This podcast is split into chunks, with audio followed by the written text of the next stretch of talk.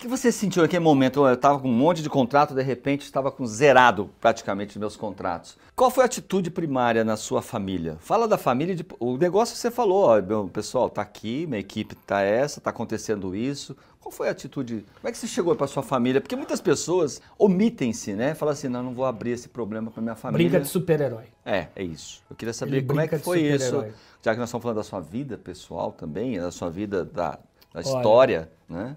Olha, é, eu, não vou, eu ia falar assim de bate-pronto, eu tenho muita sorte de ter a esposa que eu tenho ao meu lado, a Débora, eu ia falar isso, né? Mas não é sorte, os iguais se atraem. Né? Se ela tá do meu lado é porque eu também sou igual a ela. Então, assim, a primeira coisa que eu falei para Débora, coloquei as cartas na mesa, falei: olha, a gente não sabe, não tem cura para isso. Isso aqui se alastrou para o planeta e o meu modus operandi há quase 20 anos sempre foi ZNZ, que eu chamo de zóio no zóio, né? Que é a presença.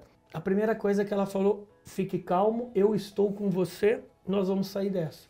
Cara, acho que assim, em duas frases, os iguais se atraem. Tem pessoas aí do outro lado da telinha que tá com pressa de ter sucesso. Mas o que é sucesso se você mesmo não se conhece? Adianta você atrair só a mais saradona e o mais saradão na balada, velho? Se você, quando tá sozinho, você tá sozinho? Então, assim, resumo para fechar. A primeira coisa eu acho que na pandemia, quando você falou família, a nossa filha praticamente ela cresceu na pandemia. Ela tem quatro anos, metade da vidazinha dela foi pandemia. Metade da vida da minha filha foi pandemia. E, e ela nem sabe, que bom, né? Ela nem sabe, ela achava que máscara fazia parte da roupa.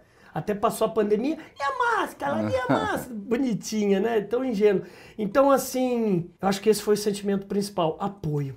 apoio. Então, é isso, praticamente, se você falasse, ah, quando eu abri aquela empresa que eu, foi faliu, teoricamente, teve uma experiência diferente, né? Naquela época que você teve o seu negócio lá de internet, foi provedor, como é que é? É, ClickNet. É ClickNet, então, então, mas uma das coisas que eu quero pegar esse gancho, ó, ó, eu quero pegar dois momentos. Aquele momento que você faliu e o momento que também você teve os mesmos sentimentos, talvez, só que com outra pegada. Porque eu acredito, olhando, olhando assim a história que você coloca, quando você estava fazendo, exercendo o empreendedorismo do clique lá, net, lá, essas coisas, não era o mesmo produto que você tinha aqui. Este que você está hoje, que você é o cara dessa área de vendas, é o cara que fala linguagem simples para o vendedor, que leva esse conhecimento, é o seu melhor DNA. É.